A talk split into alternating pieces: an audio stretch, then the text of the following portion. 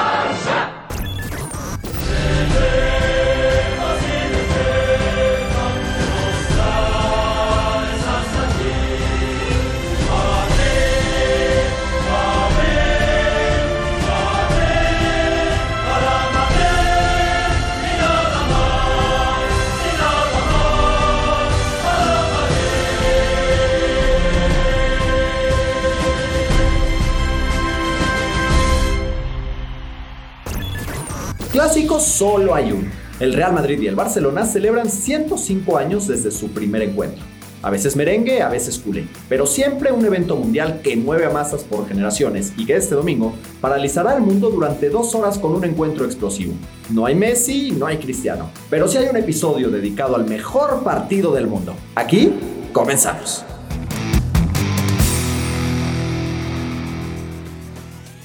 Pues aquí tampoco está Messi, tampoco está Cristiano, pero hoy nos engalana con su presencia Ruba. Me acompañan hoy en Culto Club Miguel de Culto. ¿Qué onda equipo? ¿Cómo están? El mismísimo Ruba, que seguramente ubicarán porque es la voz oficial de Culto Club. Y yo soy Rafa de Culto y les damos la bienvenida a esta edición especial de El Clásico de la Liga Española.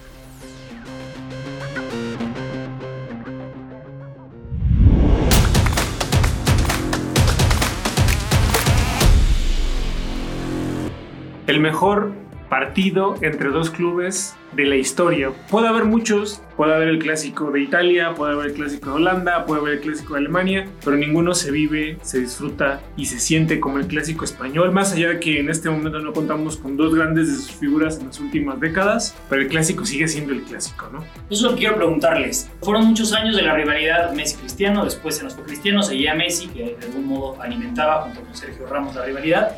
¿Es el clásico de la liga más frío de los últimos años? Pues yo creo que por lo menos es el clásico del morbo, todo el mundo tiene ganas de ver qué va a pasar. El Barcelona está casi que peleando puestos de descenso y mira que yo le voy al Barcelona, pero pues es un clásico distinto por lo menos, ¿no? Que se va a antojar, que a ver quién pues está llamado a tener un héroe, a ver quién se anima. Entonces yo creo que en ese sentido pues podría haber varios que levanten la mano y digan, pues yo me rifo a, a sacar esto. Pedri, Patri, Putri, Petri y, y sus amigos Y Gaby. por el lado del Barcelona y, y Benzema y 10 más por el lado del Madrid, ¿no? Pero antes de meterme en la parte deportiva, que yo sé que ustedes dos son unos expertos en la parte deportiva, pues aquí en Culto nos especializamos en producto de fútbol. Ya saben que su camiseta original, oficial de su equipo favorito, lo encuentran siempre aquí. Y las del Barcelona y Real Madrid no son la excepción. Hay algunas cosas que me parecen controversiales de las colecciones de ambos equipos. Vamos a arrancar, si les parece, con el Madrid. ¿Qué opinan de los nuevos diseños de la camiseta del Real Madrid? Mira, como culé te lo puedo decir desde un punto de vista meramente de diseño, la verdad es que la de visitante me gustó más que la de local. Aunque algo que sí me gustó mucho de esta nueva gama de los jerseys de Adidas es este tramado de los jerseys de jugadores tan increíbles. O sea, el jersey de local en el clásico blanco con estos vivos en azul y naranja se me hace muy, muy elegante, pero en personal a mí me gustó muchísimo el de visitante, que es el, el de color azul. ¿no? Ese, me parece que fue de, los de los tres el mejor, para mí es el azul, aunque el tercero también tiene una mención por ahí honorífica. El del Barcelona, pues le echaron bastante creatividad, ¿no? De haber sido por ahí este, una, una noche bastante divertida del diseñador. Entonces, pues le quisieron echar creatividad al del local. La verdad es que los uniformes del Barcelona siempre pues dan de qué hablar porque a veces se arriesgan un poco de más. Pero yo creo que en, las otras dos equipaciones del Barcelona lo, lo hicieron bien. A mí la del local no me gustó, las otras dos me parecen muy bonitas. Entonces, y si lo de Real Madrid, pues año con año, la verdad es que no arriesgan mucho, pero siempre creo que logran llegar bastante safe a, a lo que buscan. Me parece que ambas historias están interesantes. Por un lado, el Madrid, que a pesar de que no te puede salir mucho de la caja, es un jersey siempre blanco. Esta referencia a los colores de las gradas y los pasillos de Santiago Bernabéu, que está en plena remodelación. Y el tramado, que además es una referencia a la glorieta de las Cibeles. Me parece que son pequeños detalles que a un jersey del que no te puedes mover mucho le dan mucha personalidad. El away con este tema de los grafitis, que me recuerda también un poco a la colección del América por Los Ángeles. De ley por el ley. de LA por LA. Entre grandes se Sí, hablan, dicen. ¿no? Entre grandes hay conversaciones, ahí se hablan, me parece que Sí, tiene sí, lo suyo. No es, la verdad es que no es de mis predilectos, como que siento que el Madrid ese feeling de barrio no lo tiene. Y el tercero, ese color estuvo muy en tendencia, me parece que siempre se ve bien. Y aparte los jerseys terceros ya lo platicamos en el podcast anterior, pues te permiten algo más de experimentación. El Barcelona me gustó, ya que lo entiendes y entiendes que es el escudo plasmado en la camiseta del home me parece interesante. No entiendo los vivos en blanco. Yo creo que los puristas del Barcelona estarán conmigo, los, el Swoosh y el patrocinador en blanco. Y ya ni voy a hablar del jersey morado, pues me parecen claras referencias al, al Real Madrid. Entiendo que, que, la inspiración del jersey morado es el primer equipo femenil de Barcelona, o sea que me parece que está muy padre y muy en tendencia. Porque si ganan, además, el varonil no gana nunca, pero el femenil ¿no? Porque qué buen año escogieron para elevar al equipo femenil. Y el tercero, el, kit europeo, a mí de los tres es el que más me gustó. Respeta la esencia ¿no? con, con las franjas, pero tiene este twist ¿no? con estos patrones que tiene de las calles, inspirado en las calles de, la ciudad condal. Me parece, en mi punto de vista, el más interesante. Con mucho respeto a los orígenes del Barcelona, pero un jersey diferente para la colección de los amigos que le van al Barcelona. Sí, concuerdo. Para mí de, del Barcelona el tercero es el que más me ha gustado. Sobre todo también me, me parece que de alguna manera para los que somos seguidores del Barcelona previa a toda la época de Ronaldinho y Rijkaard y todos esos, pues no, me remite a un jersey clásico. El cuello, los acabados y demás, se me hace que es el mejor del Barcelona. Para mí, este es mi favorito, concuerdo contigo, Rafa. Y como bien dices, la neta es que en este año el que va a brillar en cancha con este jersey va a ser el equipo familiar de Barcelona, que son unas cracks. Están, están robándose la liga, robándose la Champions, vienen de un triplete y abusadísimos.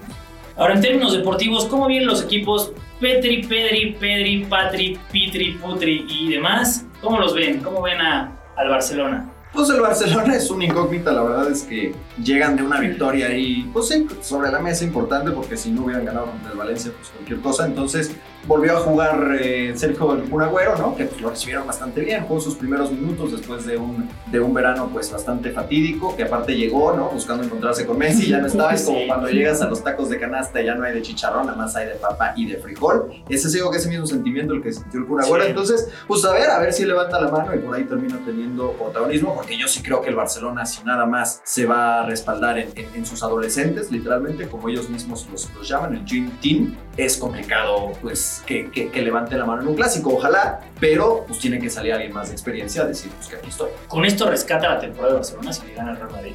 Yo creo honestamente que sí. O sea, francamente, viendo el equipo que tenemos, el Barcelona está en una etapa de transición y reestructura por todo el mal manejo que tuvieron previamente, pero me parece que también el buen Laporta tiene un margen bastante de responsabilidad en la planeación deportiva de este equipo. Entonces creo que llega a enfrentarse un Barcelona, si bien creo que le gusta jugar con el estoy, me estoy reestructurando para que no me cargues tanto la bala si me ganas, me parece que el Real Madrid más bien llega en un momento en donde va, es un equipo más irregular me parece, pero me parece que tiene más altas que bajas, entonces me parece que va a ser un encuentro donde creo que el, Madrid, por más allá de que no estén jugando mejor, yo creo que tiene ventaja sobre, sobre el equipo del buen Kuman. Ustedes dos que le van a Barcelona, ¿con qué jugador vas a estampar tu camiseta? No se evalúa demasiado la 10 ahora con Ansu Fati. ¿Qué número le van a poner a su jersey de Barcelona en Pues yo la neta sí, por, probablemente le pondría el 10. Yo de todos, los, de todos los jóvenes, yo creo que el primero que está levantando la mano bien es Ansu, entonces pues yo creo que Ansu Fati sí podría ser un buen, un buen portador del, del 10 porque pues, la realidad es que pues para donde le veas pues está Piqué que tiene mucha historia lo que tú quieras pero pues, yo creo que con el 3 de Piqué o con la 10 de Ansu Miguel yo creo que le pondría el número 10 de Ansu igual o si no con el número 11 de Alexia Putellas del femenil que es una crack pues así es, señoras y señores, encuentren su jersey del Barcelona, sean fieles, no, sean, no se bajen de este barco nada más porque fue Messi. Ya bastantes niños ratas están moviendo al PSG. Quédense ahí, por favor, en su equipo de Barcelona. Y elijan el jersey que quieran con el estampado de su jugador favorito en puntofutbol.com. Ahora sí, hablemos del Madrid. Para mí es el favorito. Y pues creo que ahí les voy a preguntar, creo que sin discusión, hoy por hoy, si te compras un jersey del Madrid, te tienes que poner 9 Vence. Pues sí, la verdad es que Benzema es un tipo que pues ha callado muchas bocas porque tiene muy, tuvo muchos detractores, la verdad, en, en, el Real Madrid. Había quien creía que no daba el ancho, pero la neta es un tipo que lleva muchos, muchos años a un nivel eh, superlativo, es muy constante y es un jugador que además de goles, por la naturaleza de su posición, te aporta mucho más, ¿no? Sale el área, va, choca, hace de repente un trabajo medio, medio rudo. Entonces, pues sí, definitivamente mucho de lo que pase con el equipo de Zidane tiene que ver con lo que pueda hacer o dejar de hacer eh, Benzema. Creo que Benzema es un jugador que juega y hace jugar al equipo, ¿no? Diferencia de otros esquemas donde quizás no, en él no pesaba el juego ofensivo del, del Madrid, ahora se siente feliz con esta presión de juego para el equipo. Hago que el equipo juegue y además meto goles, ¿no? Un tipo ahorita en un nivel top que no hizo nada, nada tanto de champ, por eso lo está llamando también ahora mismo en Francia. Y me parece que la combinación entre el buen Benzema, de repente los destellos que te da Vinicius, y ojo con Camavinga que viene top, también ese jugador viene entrando, pisando fuerte. Creo que ya, ya le hace falta una renovación medio campo con Modric y con Cross. Me parece que le, le, le viene bien un, auxilio y este chispazo de velocidad y de dinámica que normalmente ayudaba a los jugadores del Madrid a, pues, a tener estas dos dualidades, ¿no? Tanto contundencia arriba como velocidad y dinámica al ataque. Son 105 años del clásico de la liga. Comprométanse y díganme quién se lleva, quién se lleva este clásico de la liga española. Yo la verdad creo que van a empatar y que va a ser un partido pues como clásico, pero de repente hay como de la Liga Sabatina, ¿no? En Deportivo Cancha 4. Yo creo que va a haber muchas patadas, va a haber mucha tensión. El Barcelona pues o sea, yo sí creo que el Barcelona va a tener que salir a jugar, pues a empatar y si es a perder, pues a perder 2-1 o a perder 1-0, porque si el Barcelona la, le meten 4 goles, yo creo que definitivamente sería el último clavo en el ataúd de, de, Coman. Entonces, pues yo creo que va a ser un partido muy cerrado, poco vistoso y que podrían terminar empatando, porque a ver, el Real Madrid, pues sí, lo que tú me digas de Benzema, pero perdió con el Sheriff y perdió con el Español y tampoco es como que venga muy este, gourmet de esta temporada. No, me están dando muchas ganas de levantarme el domingo a las 9 de la mañana a ver incentivando muchísimo. Unos tacos de barbacoa y el domingo de balcón empieza top, top, top, ¿Tú qué dices, Rafa? ¿Quién lo gana? Yo creo que lo va a ganar Real Madrid. Creo que los dos equipos andan mal, pero puntualmente dentro de esa, de esa realidad que viven ambos, me parece que el Madrid tiene dos o tres jugadores que te pueden sacar adelante el equipo, mientras que el Barcelona los no todavía muy jóvenes y cargarse la responsabilidad en un partido como este. Si lo hacen, pues ahora sí que, que, se estarán graduando, pero me parece que la responsabilidad en este momento está en la espalda de Karim Benzema. Yo creo que lo gana igual el Madrid, aunque pongo sobre la mesa un asterisco y es si el Barcelona quiere validar su campaña o lo que resta de ella es en este partido, si le gana al Madrid puede ser un golpe de autoridad que no necesariamente va a resanar todas las grietas que se han generado con la salida de, de, Messi, pero me parece que el Barcelona tiene más que ganar que perder. Me parece que el Madrid sí es inteligente y juega lo que sabe jugar. Se puede ganar el partido sin ningún problema, un 2-0 yo creo. Es triste el momento que atraviesan ambos equipos. La verdad es que si analizamos, son estas escuadras que siempre animan el fútbol mundial, que siempre tienen los mejores jugadores. Y para muestra, pues hoy les vamos a dar los mejores 11 en la historia de ambas escuadras. Siéntanse en libertad de putearnos, en libertad de, de criticarnos y sobre todo de hacernos llegar sus opiniones sobre quiénes creen que se nos olvidaron, quiénes creen que sobran en este 11 histórico de cultofutbol.com. O de transferirnos una feria también que se sientan en la libertad, no nada más de putearnos. ¿no? Ahí pueden encontrar en redes sociales el número de cuenta de, de clave, sí, clave con mucho gusto. Putense este güey, a mí me pueden mandar una feria. Perfecto, pues arrancamos con el Real Madrid. Me parece que la portería del Real Madrid es así, es indiscutible. No puede llevar otro nombre que no sea. Yo le pondría incluso ya en el nuevo Bernabéu a las porterías, les pondría Iker Casillas. No hay más. Iker debe de estar sí o sí. Sin lugar a dudas, el inigualable arquero del Real Madrid y de la selección española lo ganó todo y me parece que además fue siempre un ejemplo a seguir, ¿no? Un gran líder dentro y fuera del vestuario. Así que creo que Iker se lleva con mención honorífica ese puesto como el portero histórico del Real Madrid. En la defensa, pues la verdad es que batallamos un poquito aquí en la redacción. Se ve que tengo mucho catalán a mi alrededor. Pusimos, eso sí me parece que sin estar sujeto a discusión, a Roberto Carlos por el lateral izquierdo, capitán Sergio 90 y Ramos, el capitán histórico desde mi punto de vista, ¿no? ganador absoluto y líder del Real Madrid. Fernando Hierro, otro, otro, otro ícono, otro. Y por ahí batallamos muchísimo con el lateral derecho. Yo les decía que para mí Michel Salgado tenía que haber pasado el corte, pero no pasó. Así que este Real Madrid histórico de culto va a jugar con línea de tres. Exacto, qué bueno que no tomamos en cuenta tu opinión, pero sí es ese, ese del lado defensivo. En la media cancha, bueno, pues evidentemente un tipo histórico importante para el Real Madrid, como es Ben Schuster. También tenemos a Zinedine Zidane, pues que evidentemente tenía que, que aportar la clase. Y es, de hecho, hubo un once histórico del, del Real Madrid que salió hace poco en el que quedó fuera Zinedine Zidane y fue gran controversia. Aquí, pues la verdad es que no nos basamos en, en. No nos, para que vean que no nos robamos la información de ningún lugar y sí le echamos nosotros creatividad. Y Pirri también complementando el medio campo. Schuster, que además bien podría ser uno de estos grandes villanos de- del clásico porque vistió ambas camisetas y con ambas me parece que generó algo de, identificación, ¿no? O sea, era querido por ambos bandos y por ahí pues no le ha pasado a todos. Este, Y, y- y de, además que jugó a nuestros queridísimos Pumas un rato, ¿no? Al final de su carrera. para que vean que los Pumas antes sí traían con qué. Ahora, en la ofensiva, Rafita, se viene sabroso. Cuéntanos, ¿a quiénes Uf. tenemos? Porque este Real Madrid, nuestro Real Madrid, ataca Nueve con- delanteros tienes. Si bien pudimos haber metido nueve, nueve delanteros, que defienda a Ramos y Casillas, y los demás ahí vemos. Porque miren, información no robamos, pero así que tú digas que para entrenadores tampoco vamos, ¿eh? Entonces, arrancamos con la ofensiva del Madrid. Me voy a poner de pie, persinarme. Ronaldo Nazario, el gordito, el fenómeno, el que no puede faltar en ningún 11 de cualquier equipo en el que milita. No, Ronaldo es para mí el jugador que hizo que me gustara este deporte. Crack. Es un top total, me parece, y sin duda debe de ser dentro de este 11 ideal, incluido sin problema. También, evidentemente, el otro Ronaldo, por lo que significó, pero los números son, son brutales, uno de los atletas y deportistas más competitivos y, y- y triunfadores de la historia, sin duda alguna, y creo que también por lo mucho que aportó en, en el tema mediático y lo que levantó, ¿no? En, en- en el clásico y en general. Creo que lo último, que lo único que no conquistó Cristiano Ronaldo fue el corazón de Florentino Pérez, porque todo lo demás lo levantó, ¿eh? Todo lo demás lo hizo suyo. Todavía está la discusión vigente, no nos vamos a meter hoy en ese tema sobre quién es el mejor de la historia, pero bueno, se- seguramente vestirá cualquiera de estas camisetas, ¿no? la de Madrid o la de Barça. Por otro lado, y esto a lo mejor fue más de cariño, y ahí agradezcale la familia Sánchez al productor, Hugo Sánchez forma parte de nuestro 11 ideal en la historia del Real Madrid. ¿Qué El opinan? niño de oro, que también cantera de Pumas. Que si lo hubiera hecho Hugo, él se hubiera puesto, yo creo que de todas las posiciones, ¿no? Hubiera dicho, bueno, pues el portero Hugo Sánchez, luego un defensa también Hugo Sánchez, un medio Hugo Sánchez y arriba Hugo Sánchez. ¿Consideran que esta, este nombramiento de Hugo es justo o es que nos está ganando la mexicanidad? Pues hay, hay muchos delanteros, ¿no? Del Real Madrid históricos. Está el propio Raúl, por lo que significa también, pues en el tema del, del liderazgo y del carisma.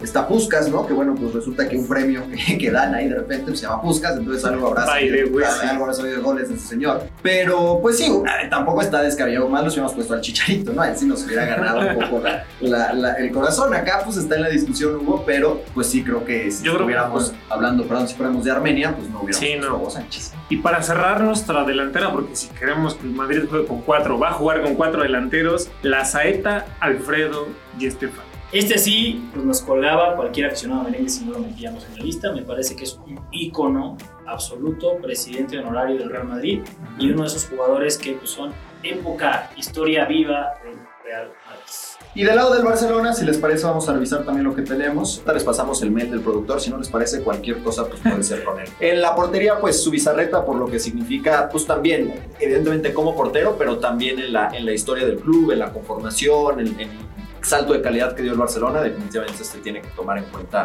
a su bizarreta en el, en el arco blaugrana. Subi, claro que sí, Subi. Aunque el Barcelona, a pesar de que es un equipo histórico, me parece que de repente nos ha faltado un portero de nivel, en donde nos ha faltado un jugador de nivel es en la portería, pero Subi me parece que cuenta perfectamente este, esta posición que estamos mencionando. Creo que los demás se quedan cortos en la historia del Barcelona, la verdad Sí. que ninguno que le compita, ¿no? La defensa, la defensa catalana, bueno, pues por supuesto tenemos que arrancar con Puyol, ¿no? Puyol que además de ser el Claro. defensa, desde mi punto, el abanderado de la defensiva catalana en la historia, también de la cinta de.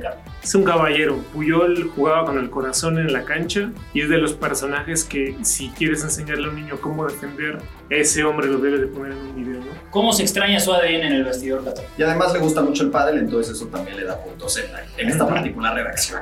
Rafa Márquez. Rafa Márquez debería o no debería estar en este 11 histórico. ¿Nos ganó otra vez el corazón tricolor o Rafa realmente hizo los méritos para aparecer en el 11 blaugrana? Yo creo que Rafa Márquez tiene credenciales para estar en este 11, por lo que ganó. También algo muy importante, o sea, estamos acostumbrados a que los defensas centrales son estos defensas fuertes, eh, van bien por arriba y Rafa Márquez tiene una cualidad que para el juego en aquella época con, con, con Rijkaard y demás ayudó a revolucionar el juego del equipo, que son estas salidas en diagonal, estos trazos diagonales, el buen golpeo del balón. Y me parece que Rafa, tanto su liderazgo, su golpeo, lo mucho que hizo eh, pareja en la central en aquella Champions famosa, me parece que él se lo ganó sin ningún problema.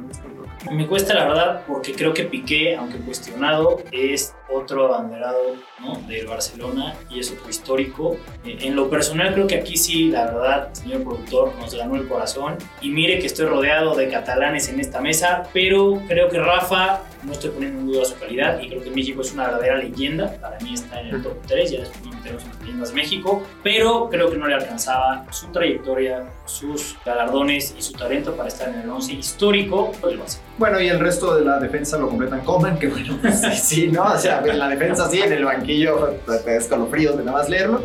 Y Dani Alves, que Dani Alves pues sí es un, un todoterreno, alguien que lo ganó todo y que pues también creo que aportaba mucho en el tema de, de la actitud. para el, para el. El jugador más ganador de la historia. O sea, el individuo que más trofeos tiene en la historia del fútbol. Dani Alves. Así que ahí es donde les digo, si uno va analizando los nombres, digo, Kuman ahorita está muy golpeado porque la verdad es que su desempeño en el banquillo está paupérrimo. Pero si uno pone a Rafa Márquez al lado de estas leyendas, me parece que ahí es donde empieza un poquito a flaquear su posición, ¿no? Dijo que Kuman nos dio una Champions, ¿eh? Kuman, Kuman, hay, hay que tratarlo con respeto a pesar de todo. Yo también creo que es un respeto excesivo ya en cuanto a la paciencia y tolerancia en sus funciones como entrenador. Pienso que si pierde de manera escandalosa este clásico, se estará despidiendo, aunque es un dineral, ¿no?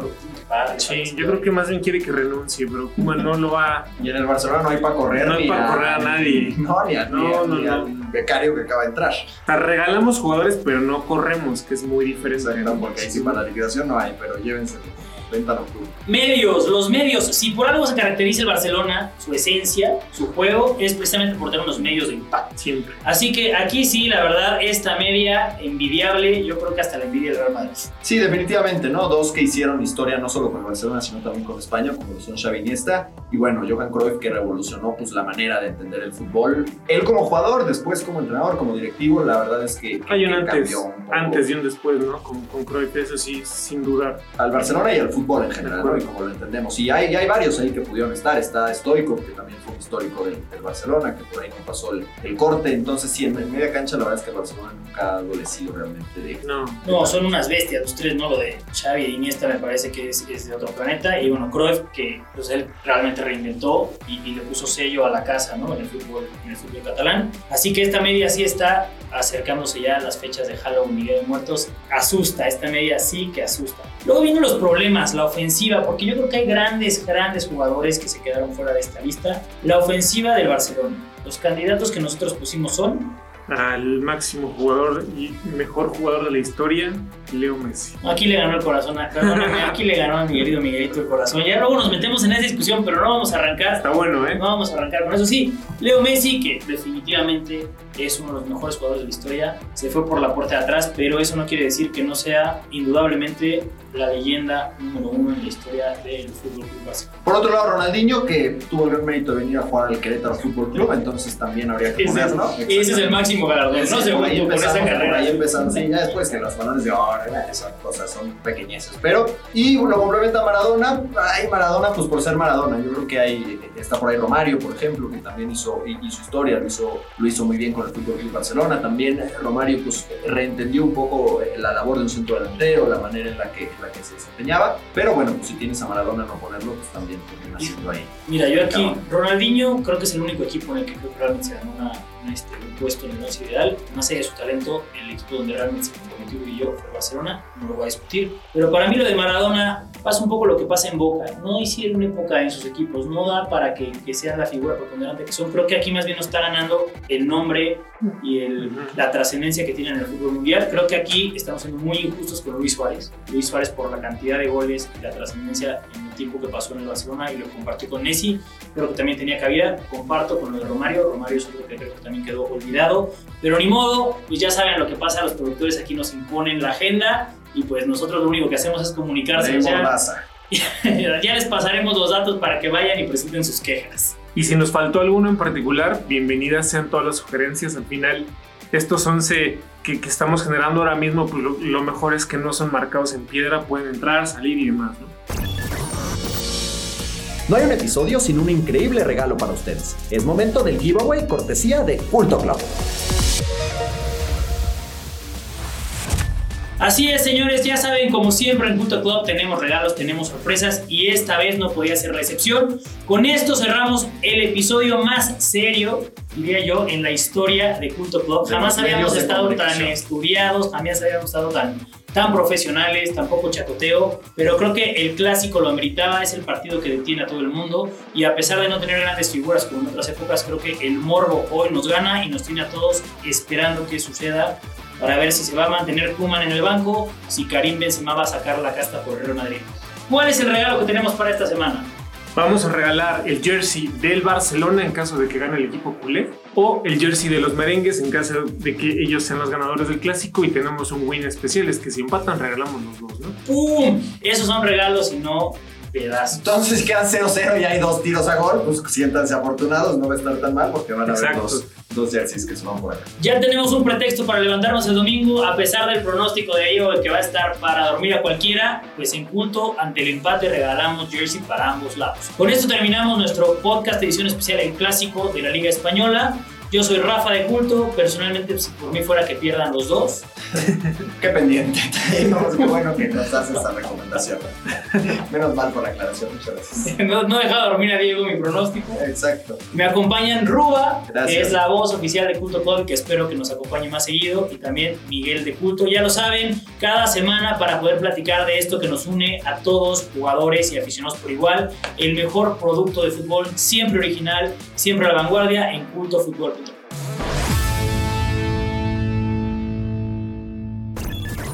Escúchanos cada semana con un nuevo programa y encuentra los mejores productos del mejor deporte del mundo en cultofutbol.com. Únete al culto.